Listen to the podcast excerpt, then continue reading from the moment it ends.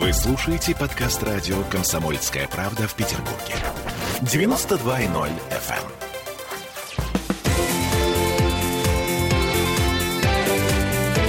Картина недели. Мы вернулись в студию радио «Комсомольская правда». Санкт-Петербург. С вами Ольга Маркина и Александр Сергеевич Записоцкий. Мы продолжаем обсуждать самые волнующие темы уходящей недели. Роскомнадзор попытке замедлить Твиттер в России Роскомнадзор обрушил доступ к десяткам тысяч ни в чем не повинных сайтов. А, кстати, э, в этот же момент легли сайты госорганов, в том числе самого э, Роскомнадзора. А совпадение Возможно, но вряд ли. Александр Сергеевич, вы помните эту историю с тем, как пытались заблокировать Телеграм?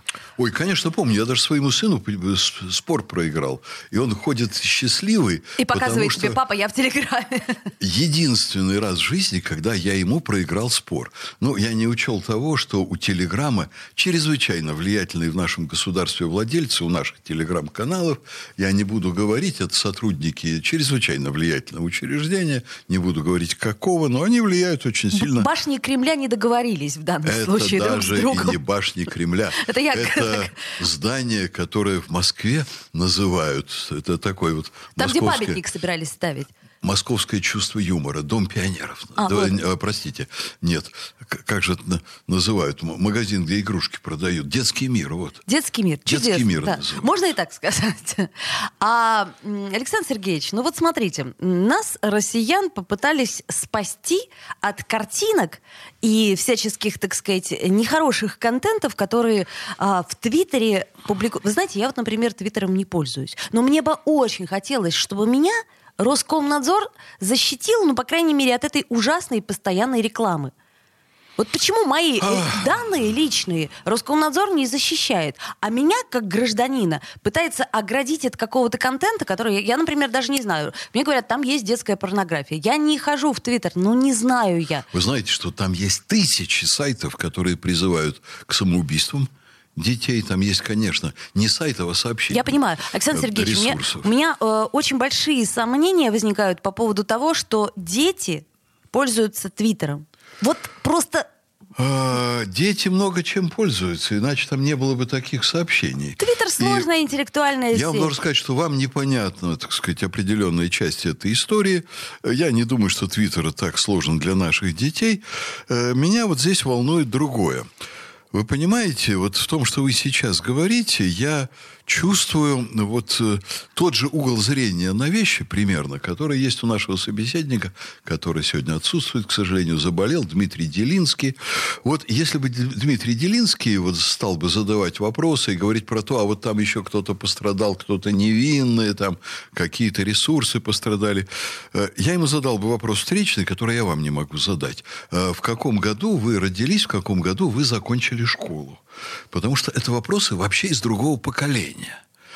Вот люди моего поколения, воспитанные примерно так, как я, они бы сказали бы, а мы не сторонники того, чтобы заблокировали Твиттер. А мы сторонники того, чтобы заблокировали вообще весь зарубежный интернет, как в Китае. Александр Сергеевич, ну у нас же ничего своего-то толком нету. Ну что, А вот бы. ВКонтакте Да. или Одноклассники? Ну, Олечка, Олечка, через 3-4 года и появилась. Ну, бы. Александр Сергеевич. Нет, подождите. Я вам скажу, почему я вот так думаю. Э, Знаете, это очень удобно. Вот я с презрением отношусь к Википедии, потому что я вижу очень много разделов, где Википедия врет. Откройте про меня самого. Там такой, простите за грубое выражение, словесный понос, сделанный специально за деньги против меня. Я стараюсь на это не обращать внимания, но вообще я понимаю цену. Но Википедия Но это не источник в информации. 90-х, про- в 90% случаев я набираю быстренько Википедию, меня она устраивает. Когда я вижу, что там проверить надо, я проверяю. Или там пользуюсь другими дополнительными источниками. Это да. Уже, вы понимаете, дело не в том, что для меня интернет не имеет значения, я бы легко перенес то, что его отключили. Да нет, я очень активный пользователь, у меня в Фейсбуке там 15 тысяч подписчиков, а всего там с Инстаграмом где-то, наверное, 17 тысяч подписчиков. Я активный очень пользователь, и на работе я пользуюсь. Раньше мне референты там подбирали информацию, теперь я сам. Но, вы понимаете, мы как воспитаны. Вот мы не застали блокаду, например. Слава богу. Слава богу, да, что не застали. Но я очень себе представляю мировоззрение этих людей, которые жили в Ленинграде в это время. И вот я представляю себе их, например. А это для меня нравственный идеал поведения. Вот они выходят на Невский и идут по тому, по той стороне улицы, где теперь висит табличка, э, это вот недалеко сторона от улицы опасна да, при опасно, да. да. И вот летят фашистские снаряды. И что, они предъявляют претензии советской власти за то, что фашисты обстреливают? И они что, говорят, а давайте мы сдадим город? Да я видел вот этих людей. Они вам скажут, мы лучше голодать будем, нежели мы будем поступать в ущерб своей стране. Понимаете? Ущерб своей стране, он категорически недопустим.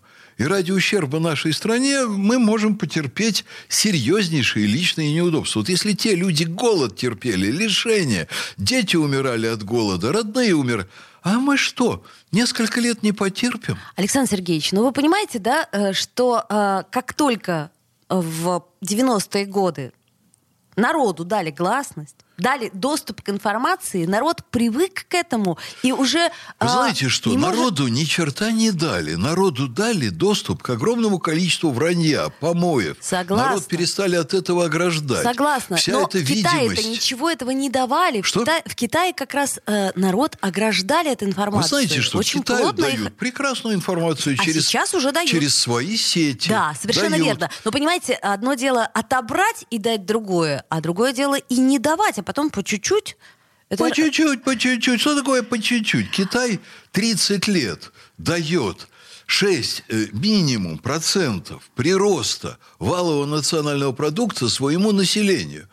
Голодная была страна, где от Голодная? голода умирали, так сказать, в любое время, где э, было два варианта одежды, летняя и зимняя. Да, но у нас-то где- не настолько голодная где страна. велосипед считался счастьем.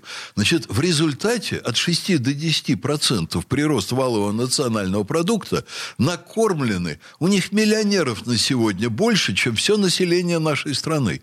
Учитесь у них. Александр Извините Сергеевич. меня, черт побери, мне зла не хватает. Смотрите. Делайте, как они. Если сейчас у нас э, закроются социальные сети и все, что связано там, скажем, с западными и э, Да. американскими, И поверьте что? мне, вот смотрите, И что? даже э, тут навальнята вышли и устроили какой-то э, коллапс э, в центре Пересажать Петербурга. всех навальнят. Да, подождите. ну, Пересажать. э, э, А тут не Очень навальнята быстро выйдут. А тут не навальнята Да никто выйдут. не вылезет. Да, да ладно. Успокойтесь. Вот понимаете, вот пенсионная реформа – это не скоро.